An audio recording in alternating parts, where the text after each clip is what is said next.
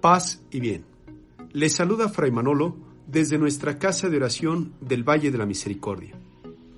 El Evangelio de hoy, 8 de junio, nos habla de la carta magna de nuestro Señor Jesucristo, es decir, las bienaventuranzas.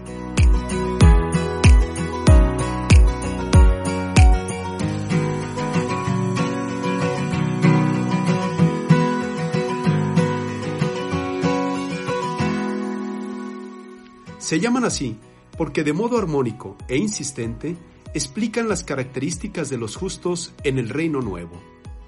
Por su parte, los evangelistas entienden las bienaventuranzas como el núcleo de la felicidad que Cristo promete a todos los que le siguen.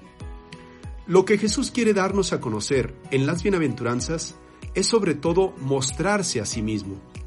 Él es el bienaventurado, Él es el santo, Él es la plenitud de la nueva ley. Y esta es la ley del amor, la ley que nos invita a seguir a Jesucristo y que supone ser igual que Él, es decir, imitarle en la medida de lo posible. Vemos a un Jesús pobre, manso, pacífico. Vemos a Jesús que anima y reconcilia a los hombres con Dios. Jesús es el hambriento y el sediento de la nueva justicia.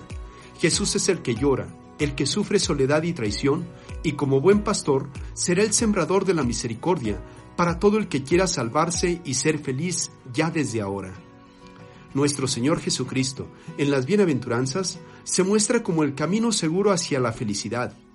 Las bienaventuranzas son un auténtico arcoíris de matices que nos darán la paz y con ella la felicidad eterna. Tengámoslo por seguro y ya desde ahora tengamos un buen corazón con el que sufre en el alma y también con el que sufre en el cuerpo tal y como lo hizo el mismo Señor Jesucristo.